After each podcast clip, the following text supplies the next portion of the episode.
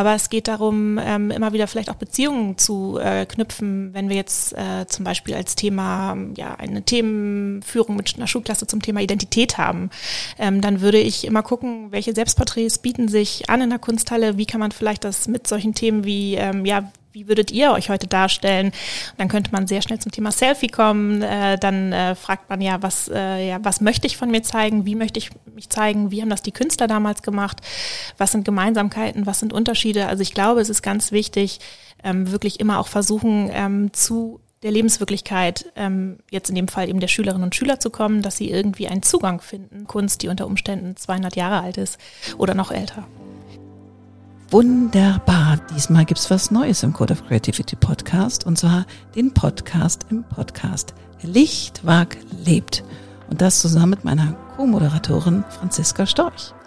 Vielen Dank für die Einladung. Ich freue mich total hier zu sein und ich freue mich wahnsinnig auf unsere zwölf Folgen, die wow. verteilt über das Jahr einmal im Monat kommen werden. Genau. Das wird ganz, ganz aufregend. Und warum machen wir das? Der Anlass ist, es gibt ein ganz tolles Jubiläum, 50 Jahre Lichtwag-Gesellschaft und das ist noch lange nicht genug. Vor 170 Jahren wurde auch Alfred Lichtwag geboren, der Namensgeber der Lichtwag-Gesellschaft. Bam, dann würde ich sagen, freuen wir uns auf die tollen Gäste und ich sag mal, bis bald. Herzlich willkommen zu einer neuen Folge der Podcast im Podcast, wieder mit meiner Co-Moderatorin Franziska Storch. Herzlich willkommen zur elften Folge. Zur elften Folge, großartig. Und wir, wir haben wieder einen wunderbaren Gast vor uns. Wir haben heute Lina Schewe zu Besuch und auch sie ist Kunsthistorikerin. Ach Gott, wieder sehr viel Hirn hier heute, sehr schön. Ja, aber sie kennt sich nicht, nicht nur in Kunstgeschichte aus, sondern auch in Italianistik. Und das Besondere ist, dass Lina Schewe eben sehr viel unterschiedliche Praxis mitbringt im Bereich Kunstvermittlung. Wow. Denn sie hat nicht nur in Hamburg und Genua studiert, sondern danach auch noch ein Volontariat in Saarbrücken gemacht oh. und dort sich sowohl mit dem Kuratieren als auch mit der Sammlung beschäftigt und eben dem Vermitteln und hat hier in Hamburg anschließend in der Kunsthalle jede Menge Praxiserfahrung dazu gewonnen im innovativen ja, Kunstvermitteln. Sie weiß also, was der State of the Art ist. Herzlich willkommen, liebe Lina. Vielen Dank. Ich freue mich, heute hier zu sein. Sehr schön, liebe Lina. Ja, wir würden natürlich gerne von dir wissen, Du beschäftigst dich so viel mit Kunst. Was waren denn so ein wichtiges Erlebnis für dich mit Kunst, was dich genau in diese Richtung gebracht hat? Warum ist Kunst vermitteln für dich einfach das A und O, das, was dich so antreibt? Ich habe schon immer gerne mich mit Menschen beschäftigt, also immer gerne mich ausgetauscht und ähm, ja, also so im genommen finde ich dieses, ich erzähle was, ähm, ich bekomme was zurück und am Ende gehen wir schlauer raus ähm, durch diesen Austausch. Das hat mir viel Spaß gemacht. Ich habe auch, bevor ich Kunstgeschichte studiert habe, überlegt, ob ich vielleicht eher Lehramt studieren sollte. Also so diese Idee, ähm, mit äh, Gruppen zu arbeiten, das, die war schon immer da.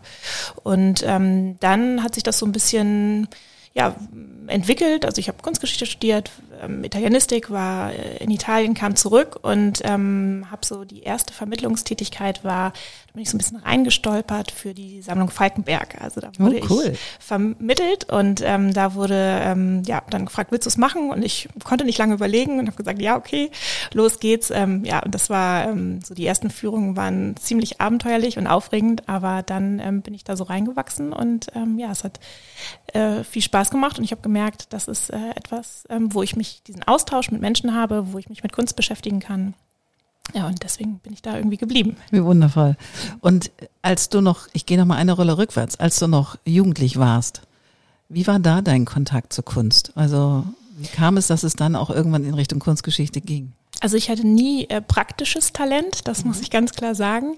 Äh, bin aber in einer Familie aufgewachsen, in der äh, ja mein Opa als Künstler gearbeitet hat, meine Großtante als Künstlerin.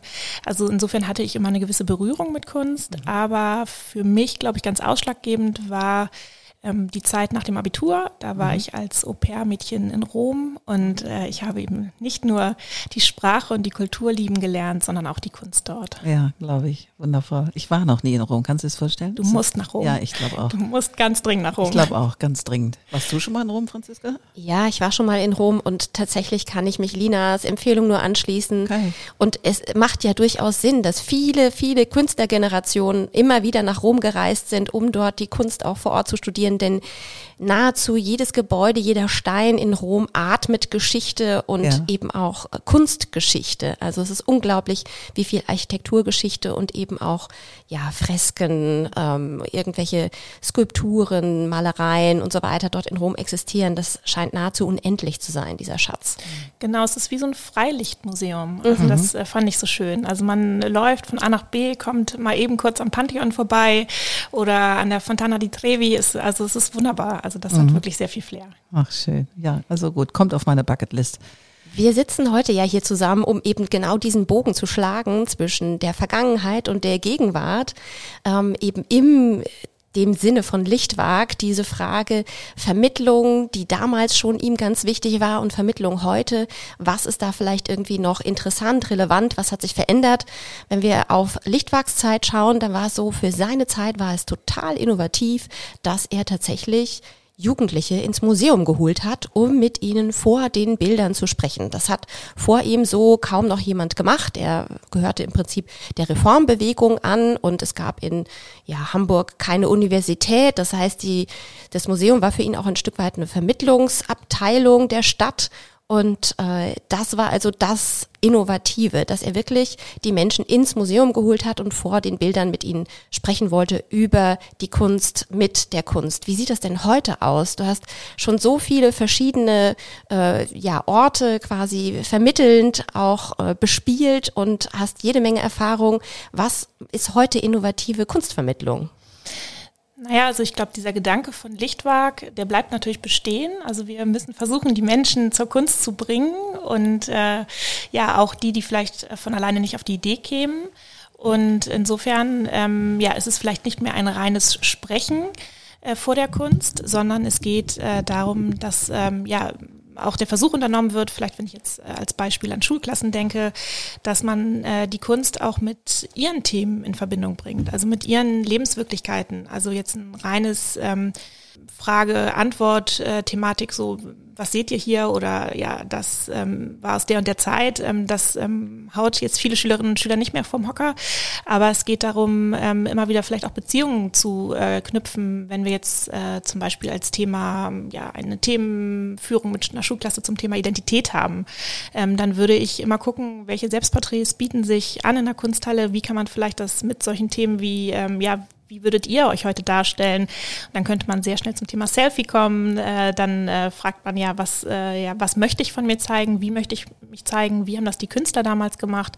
Was sind Gemeinsamkeiten? Was sind Unterschiede? Also ich glaube, es ist ganz wichtig, ähm, wirklich immer auch versuchen, ähm, zu der Lebenswirklichkeit, ähm, jetzt in dem Fall eben der Schülerinnen und Schüler zu kommen, dass sie irgendwie einen Zugang finden zu mhm. auch Kunst, die unter Umständen 200 Jahre alt ist oder noch älter. Es ist ja ganz krass, dass wir eigentlich in einer Zeit voller Bilder leben. Also auf dem Smartphone gucken wir uns täglich wahrscheinlich hunderte Bilder an, von irgendwelchen kleinen Bildern auf Instagram über TikTok äh, bis hin zu irgendwelchen Bildern, die wir im Netz finden. Und äh, wir leben ja sehr, sehr stark von Bildern. Und deswegen ist es ganz interessant, dass äh, in der Kunstvermittlung da dieser Bogen auch geschlagen wird zu der Bilderwelt, in der die Jugendlichen sonst stecken und der Bilderwelt, die man in der Kunsthalle findet, oder? Also ich glaube, man muss auf jeden Fall versuchen, ähm, sich in die Jugendlichen hineinzuversetzen und äh, sich zu fragen, ja, was äh, können die von der Kunst wollen oder was mhm. äh, kann eben äh, die Kunst äh, ihnen bieten? Und äh, da, glaube ich, ist es ein wichtiger Ansatz, eben auch immer zu ihnen zu schauen und ähm, auch ja quasi so aus äh, zu versuchen, irgendwie etwas mit ihrem jetzt aktuellen Leben auch ähm, da zusammenzubringen, eben dann mit der Kunst. Und das klappt mal besser, das klappt mal schlechter. Ich habe gelernt, dass äh, ja, ich glaube, ich nie bei einer Klasse von 25 Schülerinnen und Schülern alle ähm, ins Boot holen kann oder alle erreiche, aber da wird äh, ja man auch bescheiden und freut sich. Also jetzt hatte ich gerade vor anderthalb Wochen eine Schulklasse, die war auf Klassenfahrt hier in Hamburg, eine neunte Klasse und äh, ja, da war es natürlich der Klassiker. Also man geht zu, zu, einem Kunstwerk, man hat sich da was Schönes überlegt und äh, der erste Schritt ist erstmal, sie setzen sich alle auf die Bank in der, in der Mitte des Raumes und äh, sie dann nochmal zu motivieren, ach, steht doch bitte auf und kommt ein bisschen dichter ran, es lohnt sich. Aber am Ende hat mir der Lehrer gesagt, dass äh, der eine Schüler, der dann ähm, sehr ja, intensiv mitgemacht hat und mit dem es einen schönen Austausch gab, dass der am Anfang gar nicht mit kommen wollte. Und wow. da freue ich mich dann. Also natürlich gab es auch welche, die ähm, sind nicht so sehr eingestiegen, aber ich glaube, das, das ist auch okay. Bei 25 Leuten müssen nicht alle auch sagen, jetzt ähm, für mich ist jetzt die Kunst äh, ein, ein Thema, mit dem ich mich intensiver beschäftigen will. Ja.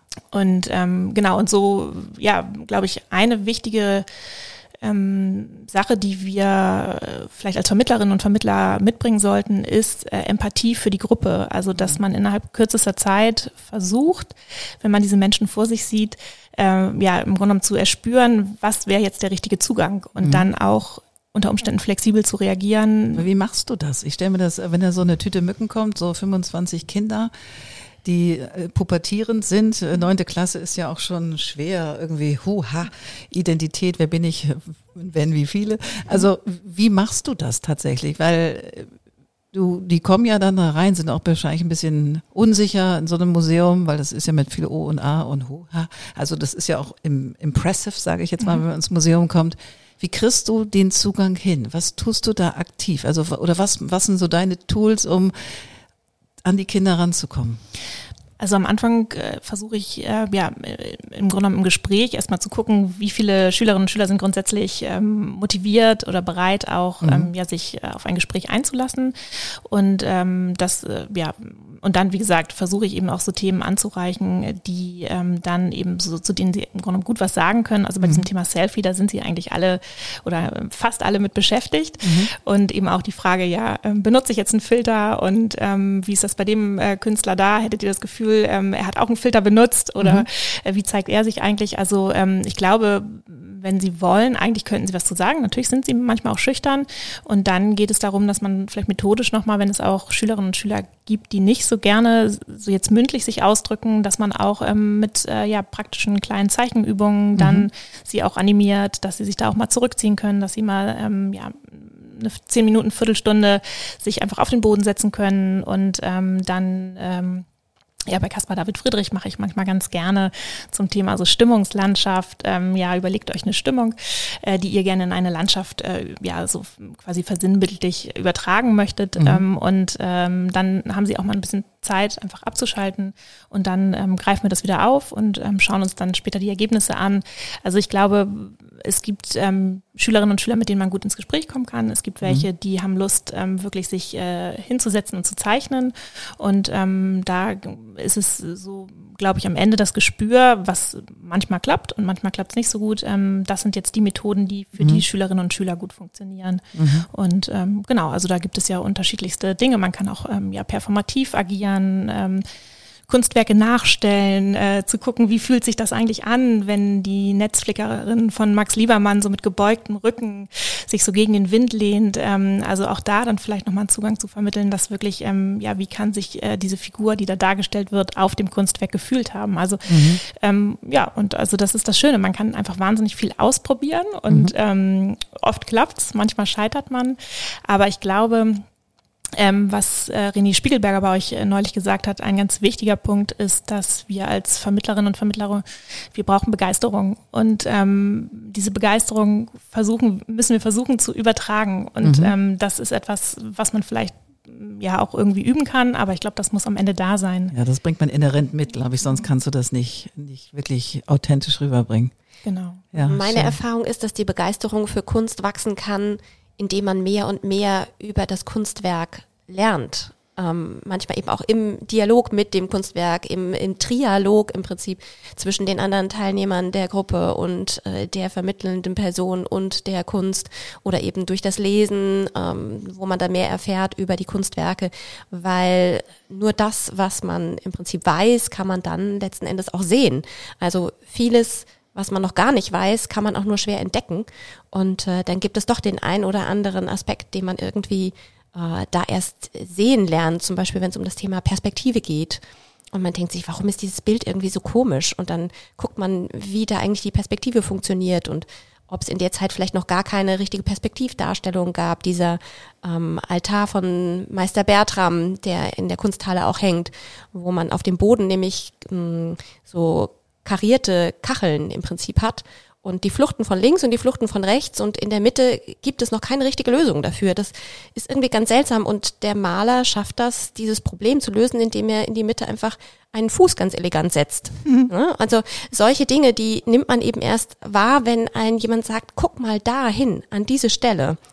Und dann ist dieser seltsam gold schimmernde Altar auf einmal ein totales Spielfeld und man kann so einiges entdecken. Und äh, das ist irgendwie ganz schön, dass man da eben auch diese Methodenvielfalt inzwischen hat. Und das ist, glaube ich, der große Unterschied zur Lichtwachszeit. Gab es eben das sehr, wie soll ich sagen, faktische Sprechen über die Gemälde und ähm, oder die Kunstwerke. Und inzwischen ähm, verbindet sich das so, dieser Wunsch von ihm, zum einen genau hinguckt und darüber spricht und zum anderen eben Dilettanten ähm, im Sinne von Liebhabern äh, dafür bekommt, auch mal selber Techniken auszuprobieren. Das können wir inzwischen teilweise als Vermittlerin auch miteinander verbinden. Also wenn zum Beispiel Schulklassen Angebote bekommen, ähm, du hast das gerade schon so ein bisschen angedeutet, dann können die scheinbar ja auch auf dem Boden sich hinsetzen mit einem Blatt Papier und einem Bleistift und da zeichnen. Wie sieht es denn sonst aus bei den Schulklassen? Gibt es da rein praktische Sachen, rein theoretische Sachen? Wird es immer gekoppelt? Wie, wie funktioniert das da? Also es gibt grundsätzlich die Möglichkeit, eben in der Sammlung direkt vor den Originalen zu arbeiten. Also jetzt nicht unbedingt in einer Nasstechnik. Äh, das würde dann schwierig werden, da würden wir Ärger bekommen. Aber mit äh, Bleistiften und Buntstiften, äh, Klemmbrettern ausgestattet, kann man da schon viel machen. Und ich glaube, also ich mag das sehr, vor den Originalen zu arbeiten, weil ja diese Aura, die du auch schon angesprochen mhm. hast, die natürlich auch dafür sorgen kann, dass eine gewisse Einschüchterung zunächst stattfindet. Aber die bleibt. Und ähm, es gibt natürlich auch die Möglichkeit, ins Atelier zu wechseln und da dann ähm, auch großen Materialschlachten sich hinzugeben. Aber ähm, ich mache das sehr gern, ähm, dass ich wirklich äh, in den Sammlungsräumen bleibe und dann eben mit ja kleinen zarten Zeichnungsübungen so auch ähm, ja nochmal ähm, wegkomme von diesem ja, intellektuellen oder von diesem Gespräch, sondern einfach hin zu einer kurzen Praxis und dann kann man wieder ins Gespräch kommen oder wie gesagt, man versucht performativ auf die Kunstwerke einzugehen. Also was du jetzt gerade mit ähm, Meister Bertram erwähnt hast, also die Perspektive im Bild, diese Thematik mit dem Fluchtpunkt, ähm, da gibt es auch schöne Übungen. Also es gibt ja in der Kunsthalle diese Enfilade, also so, wo wir wirklich so ganz einmal von der einen Seite zur anderen Seite des äh, Muschelkalkbaus schauen können und äh, da sehen wir, haben wir diese ganzen ähm, Durchgänge und das kann man wunderbar mit Schülerinnen und Schülern auch machen, dass ähm, jetzt gar nicht, dass sie da eine halbe Stunde sitzen sollen und das wirklich ähm, bis zur Perfektion, eine Zeichnung von diesen Durchgängen, die sich immer mehr verkleinern optisch, ähm, dass, äh, dass, dass, aber dass sie es einfach mal versuchen aufs Papier zu bringen und auch mhm. dann nochmal ein Gespür dafür zu entwickeln, wie komplex das auch war und dass die Künstler das auch erstmal wirklich lernen mussten. Und ja, Meister Bertram kurz davor war, ist dann aber eben äh, ja wenige Jahre später die Italiener ähm, gemacht haben und dahin kam zu der geometrisch korrekten Perspektive, also auch ein Gespür für das Handwerk zu entwickeln. Ähm, also das kann man eben wunderbar, finde ich, in der Sammlung ähm, vor den Originalen machen. Mhm. Toll. Eine ganz besondere Sache, die ich am Anfang bewusst noch nicht erwähnt habe, weil wir hier natürlich auch mit Überraschungseffekten positiv arbeiten wollen. Ähm. wir haben dich natürlich auch eingeladen, weil du nicht nur für die Hamburger Kunsthalle im Vermitteln tätig bist, sondern weil du im Sommer 2020 auch noch Art Teams gegründet hast. Also auch eine ganz innovative neue Idee, Kunstvermittlung zu betreiben ähm, zusammen mit deiner Co-Partnerin Annika Landmann. Und äh, vielleicht kannst du uns darüber noch ein bisschen was erzählen, was da euer Ansatz ist und wie das funktioniert mit Art Teams. Ja, so grundsätzlich ähm, hat uns immer ja gereizt, äh, diese Ausgangssituation, dass es, wenn wir uns Kunst anschauen, dass es keine richtige und falsche Wahrnehmung bei Kunst gibt. Mhm. Und äh, dass äh, ich glaube, wir uns einfach trauen müssen, das erstmal auszuhalten. Also mhm. ähm, ich habe den Eindruck, dass wir irgendwann im Laufe der Schulzeit verlernen wir so ein bisschen rein assoziativ erstmal auf ein Kunstwerk zuzugehen. Also die Kleinen machen das wunderbar in der Grundschule. Also die kann man vor ein äh, abstraktes Werk, das informell setzen und ähm, die haben sofort, also die haben in der Regel keine Berührungsängste und mhm. irgendwann kippt das. Ich glaube, irgendwann kommt so der Moment, dieses, was will uns jetzt der Künstler damit sagen? Und äh, ich muss das jetzt richtig interpretieren und äh, ich muss jetzt erstmal ganz viel lesen und ähm, das, ich finde das so schade, weil Kunst ja gerade die Möglichkeit bietet, dass wir uns ähm, erstmal ihr ganz unbefangen nähern können und dass wir nicht äh, unbedingt sofort äh, versuchen müssen, ähm, übers Lesen es zu verstehen, sondern erstmal, was löst es in mir aus? Und ähm, das ist, ähm, finden wir eben spannend bei A-Teams, dass äh, Teams ja auch ähm, meistens sehr divers sind. Also wir haben ganz unterschiedliche Charaktere, wir haben unterschiedliche Haltungen und das kann ein Team ja sehr bereichern. Und ähm, dieses, diese Diversität ähm, der Wahrnehmung, also die kann man eben wunderbar über Kunst zum Ausdruck bringen, weil mhm. Wir können sie von Kunstwerk setzen. Ähm, was wir gerne auch mal machen, ist, ähm, überlegt euch eine spontane Assoziation und äh, schreibt sie auf und äh, dann vergleichen wir die hinterher und sortieren sie. Und ähm, wir hatten mal ein Werk, äh, das äh, war das äh, war so ein, ja, von Emil Nolde, da saß eben, ähm, also ein Porträt, da saß jemand ähm, draußen so im, Grünen und Lars und da hat jemand geschrieben, ähm, ja, irgendwie schöne Sonntagsstimmung und der andere hat geschrieben Waldschrat. Und ähm, also so, das, das war ganz spannend, auch wie sie dann darüber in Austausch kamen, dass ähm, woran siehst du denn jetzt eine schöne Sonntagsstimmung? Der sieht doch wirklich eher unheimlich aus. Und, mhm. und das ist das, was dann Spaß macht im Team. Also, dass ähm, sie einmal merken, ja, ähm, okay, es gibt ganz viele Wahrnehmungen ähm, und auch natürlich von der Kunst kann man es dann wunderbar auch übertragen auf die eigene Arbeit. Also auch ein dafür zu sensibilisieren, ähm, was es bedeutet, eben mit unterschiedlichen Charakteren zusammenzuarbeiten und dass sie eben auch die Freiheit haben, die Kunst ganz unterschiedlich wahrzunehmen. Das, ja. ähm, das ist uns ganz wichtig. Schön. Und was macht ihr genau bei Art Teams? Magst du das nochmal erzählen? Genau, also wir gehen mit äh, den Teams dann ins Museum, also zum Beispiel in die Kunsthalle oder ins Bucerius Kunstforum, mit denen wir auch eine Kooperation haben.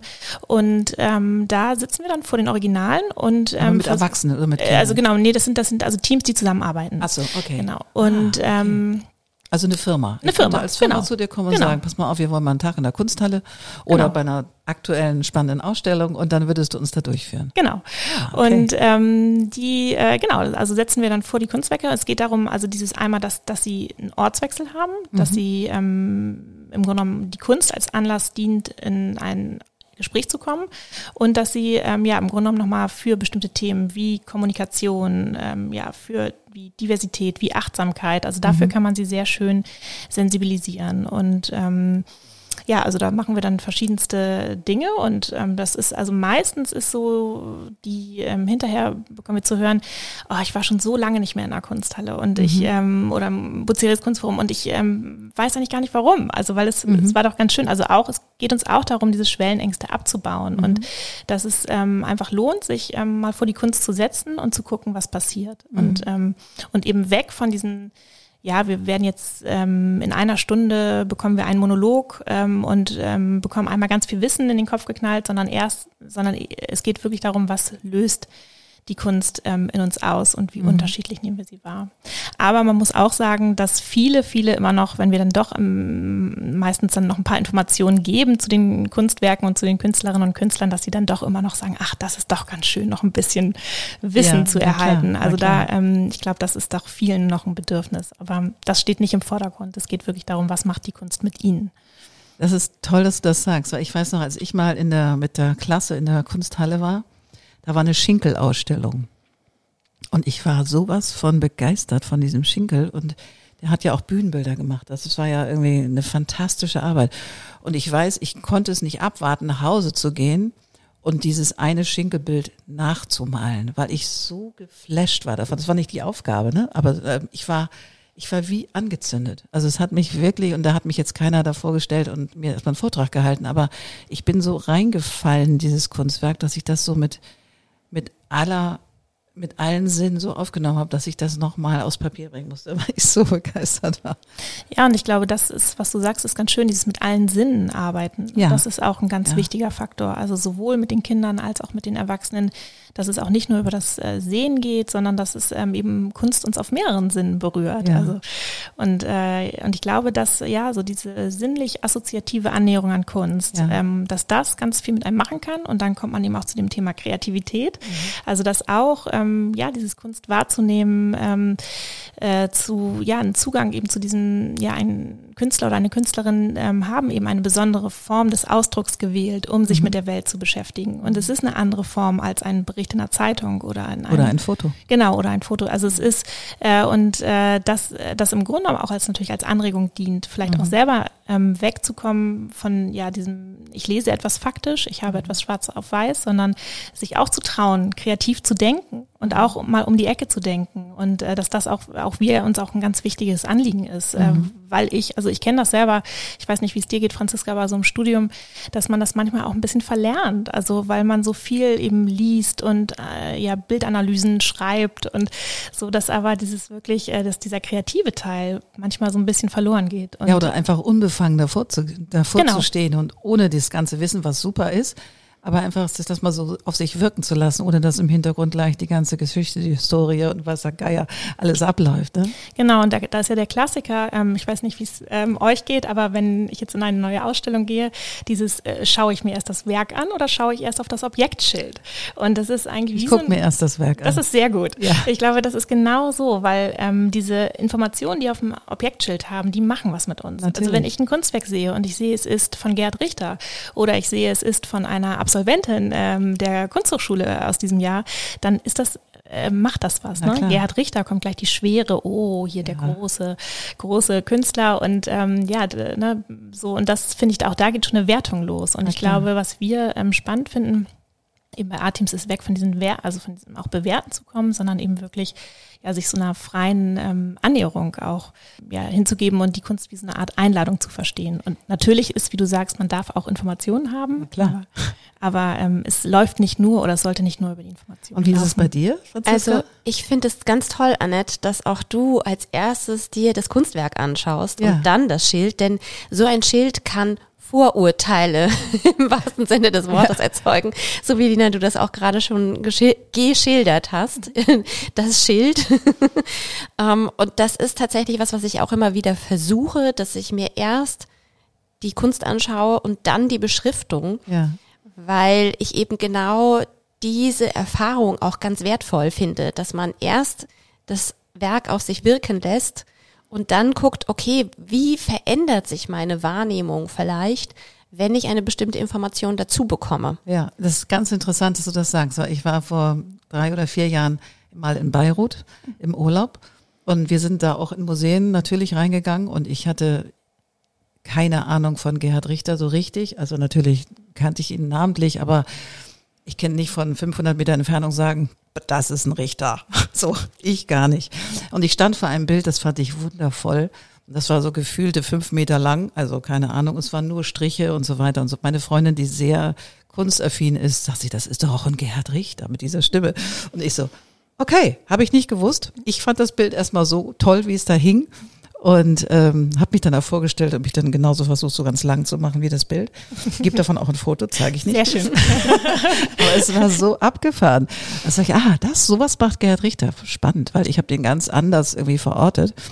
Und ähm, dieses Museum war direkt an der an der Coastline von von Beirut also direkt am Hafen, auch in so einem Off-Off-Gebiet. Es war eine wahnsinnig große, tolle, wertvolle Sammlung, die da zu sehen war, mit ganz vielen Künstlern, die ich alle nicht kannte, aber die alle wohl Namen haben. Und ähm, ich hoffe, dass es nicht mit explodiert ist, als da vor zwei Jahren irgendwie dieses Ding, weil es war so dicht an dem, an diesem Ort, wo dann die Explosion stattfand. Ich dachte nur, Mann, Mann, hoffentlich hat der Richter das rausgeschafft und alle anderen guten Kunst, Kunstwerke, die da hingen. Ich weiß es tatsächlich nicht. Aber es fand ich interessant, weil ich gehe relativ unbefangen in eine, in eine Ausstellung, wenn ich nicht weiß, dass es X oder Y ist, sondern wenn es eine gemischte Sammlung ist. Und ich gucke mir erst die Bilder an. Und mhm. dann entweder geht das in Resonanz oder nicht. Und dann ist es mir auch egal, ob der Künstler dann hochhonorig ist. Das mag dann sein. Aber wenn es bei mir nicht ankommt, dann war es ein gutes Bild, aber ich gehe dann weiter. Genau, und ich glaube, darum geht's, ne? Das, ja. Was kommt bei dir an? Also mhm. wenn, ich erwarte jetzt auch nicht von meinen Gruppen, dass die jetzt jedes Kunstwerk, das ich ihnen zeige, dass sie das toll finden müssen oder dass nee. sie da einen Zugang äh, zu haben müssen. Aber auch wenn ich schon merke, es spricht mich nicht an, dann ist es ja, also habe ich mich damit ja auseinandergesetzt. Ja. Und ähm, ich glaube, das ähm, ist etwas, wo man sich auch vertrauen darf. Also man darf einen Zugang zu bestimmten Werken haben und man darf auch zu Werken ja. keinen Zugang haben. Ich glaube, da ist aber ja bei vielen, glaube ich, dieses Gefühl von, ich muss das jetzt irgendwie dahinter schauen und deswegen auch diese Angst vor zeitgenössischer Kunst ja häufig, weil sie uns ja schon manchmal auch erstmal so dastehen lässt und ja. äh, wir auch es vielleicht manchmal auch eine gewisse Provokation damit einhergeht und ähm, und es eben nicht so vielleicht lieblich und gefällig daherkommt und sich rein über die Ästhetik irgendwie uns ähm, erschließt. Und ähm, aber ich glaube, dass das ist auch, das müssen wir dann aushalten. Ich ja. glaube, das ist auch in Ordnung. Und ja. äh, das, glaube ich, fällt vielen schwer. Und ich weiß es von mir selbst. Es gibt so eine so ganz schöne Anekdote. Das ähm, ist jetzt eher eine Situation im Theater gewesen. Als ich als Schülerin ähm, waren wir mit der Schulklasse im Theater und wir haben Nora geschaut. Und äh, da gibt es eine Szene, wo sie im Originaltext, wo sie Kastanien isst. Und auf, ähm, also bei der, in der Inszenierung war es dann so, dass die Schauspielerin, äh, die Nora gespielt hat, geraucht hat. Und ich fand das unmöglich. Ich mhm. da steht doch, sie isst Kastanien. Und warum muss sie dann rauchen? Und ich glaube, so diese Sicherheit, die man sich manchmal wünscht, dass ja. es so alles, wie es irgendwo mal irgendwie aufgeschrieben wurde oder ähm, so, dass es bestimmte, dass wir vielleicht jetzt wissen, wenn wir uns so Impressionisten oder Impressionistinnen anschauen, dass es da, da haben wir unsere Augen haben sich dran gewöhnt, wir finden es schön, aber dass diese Sicherheit ist nicht immer da und ich glaube, ja. das ähm, auch auszuhalten oder dass auch mal frei mit Dingen gearbeitet und umgegangen wird und ich glaube, das ist was ganz Wichtiges, was man nicht früh genug vermitteln kann ja. und dass ich deswegen auch glaube, dass es ganz hilfreich ist, sehr früh einfach ins Museum zu gehen und mhm. und das ist ja auch zum Thema, was äh, du meinst meintest, Franziska, was ist jetzt auch zeitgemäße Kunstvermittlung?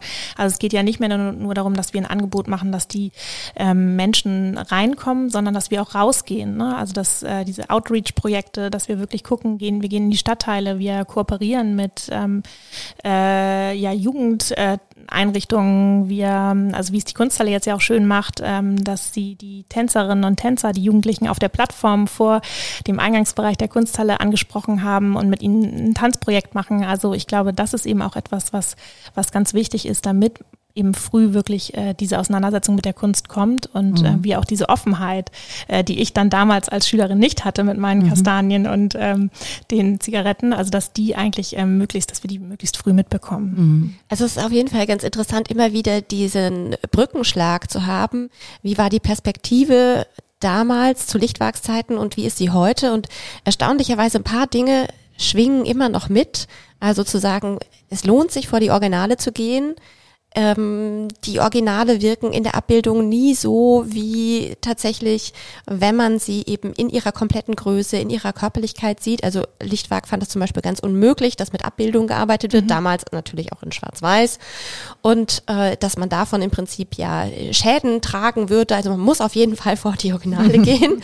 Und gleichzeitig hat er gesagt, dass wir ja Zeitgenossen sind. Zeitgenössische Kunst drückt das ja ganz deutlich aus. Also, dass es immer wieder eine Kunst gibt, die in ihrer Zeit entsteht. Und er empfiehlt also wirklich, dass man mit Kindern sich zeitgenössische Kunst zunächst anschaut, weil das ihre Zeit ist. Ja. Und das ist total interessant, dass äh, wie du auch vorhin sagtest, wenn die jung sind, die Kinder, dann sind die noch nicht so voreingenommen. Dann überlegen die noch nicht, was ist jetzt das Richtige? Was will uns der Künstler damit sagen? Mit welcher Antwort kann ich jetzt punkten beim Lehrer? Was ist hier irgendwie richtig oder falsch?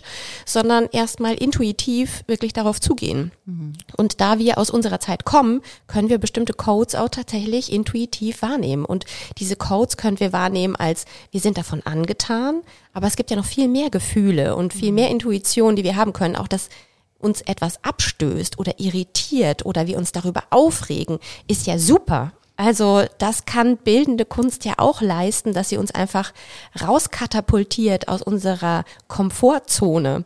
Und das ist tatsächlich was, was zeitgenössische Kunst auch immer wieder tut, wirklich ein Störfaktor zu sein, ein Störer in der Wahrnehmung zu sein und dass man das auch ein Stück weit genießen kann, weil wir eben so stark sonst in ja, ich sag mal, geraden Bahnen, Kasten, Ordnungssystem äh, funktionieren. funktionieren. Ja, genau. genau. Und das schon eben auch in der Schule. Also 45 Minuten hat so eine Unterrichtsstunde.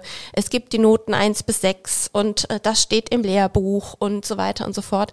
Und das heißt, wir werden ja eigentlich darauf trainiert, in diesen Strukturen zu denken. Und wenn wir dann einmal die Möglichkeit bekommen, ohne Struktur da auf etwas zu gucken, dann sind wir erstmal irritiert mhm. mit dieser Freiheit. Und mhm. interessanterweise ist es so, dass auch Lichtwag das ja schon angeregt hat, dass man mehr guckt, frei guckt, dass man einfach schauen lernt, hinschauen lernt und zwar nicht mit dem Ziel, dass man irgendwie jetzt, ähm, ich sag mal, äh, besser zitieren kann und äh, mehr Wissen anhäuft, sondern mit dem Ziel von dem Genuss, also Genuss zu erleben, äh, mit den Sinnen eben auch, den Genuss zu erleben, mit allen Sinnen, den zu steigern und äh, wirklich auch äh, das Leben zu genießen ein Stück weit. Und deswegen finde ich das ganz toll, was du sagst, dass man wirklich wieder an alle Sinne auch anknüpft. Zu seiner Zeit war das mit der Kunstvermittlung tatsächlich eher nur auf der visuellen Ebene, aber inzwischen, vielleicht kannst du noch ein, zwei Beispiele nennen, wo man ähm, wirklich versucht, an die verschiedenen Sinne anzuknüpfen, so dass die Hörerinnen und Hörer des Podcasts vielleicht auch nochmal ganz am Schluss unserer heutigen Folge an ihre verschiedenen Sinne anknüpfen können.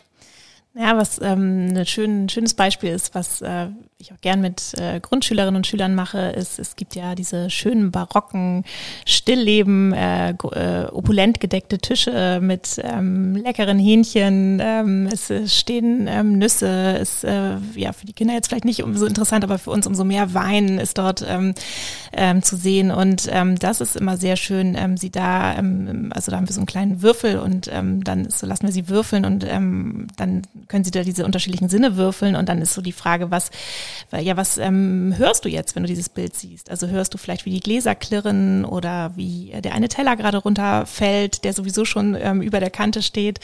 Ähm, was, wie schmeckt es? Ne? Dann äh, die Zitrone, die da ähm, auf dem Teller noch liegt. Ähm, und, und also, dass man wirklich so versucht, sich wirklich in dieses Bild reinziehen zu lassen und ähm, ja, dass das äh, so in seiner Vorstellung da nochmal einen ganz anderen Zugang zu finden. Also das ist ähm, zum Beispiel etwas, was immer sehr viel Spaß macht. Ach, wie schön. Und wer da jetzt noch mehr in die Sinne einsteigen möchte, der kann einfach mal auf die Webseite der Hamburger Kunsthalle schauen. Online gibt es die Sammlung und das Stillleben von Heda eignet sich besonders gut. Genau, das Wundervoll. stimmt. Wundervoll. Ich wünsche dir maximalen Erfolg für alles, was noch kommt. Also ich finde toll, was du machst. Ich finde deine Arbeit wundervoll und ich finde auch den Ansatz wundervoll.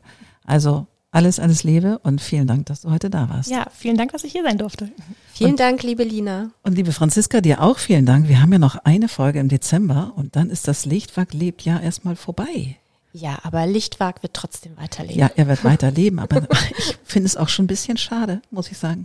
Alles hat ein Ende, nur die Wurst hat zwei. Wer weiß, welches Projekt wir als nächstes machen. Mal gespannt. Also alles Liebe und bis bald. Großartig, das war eine weitere Folge vom Podcast im Podcast.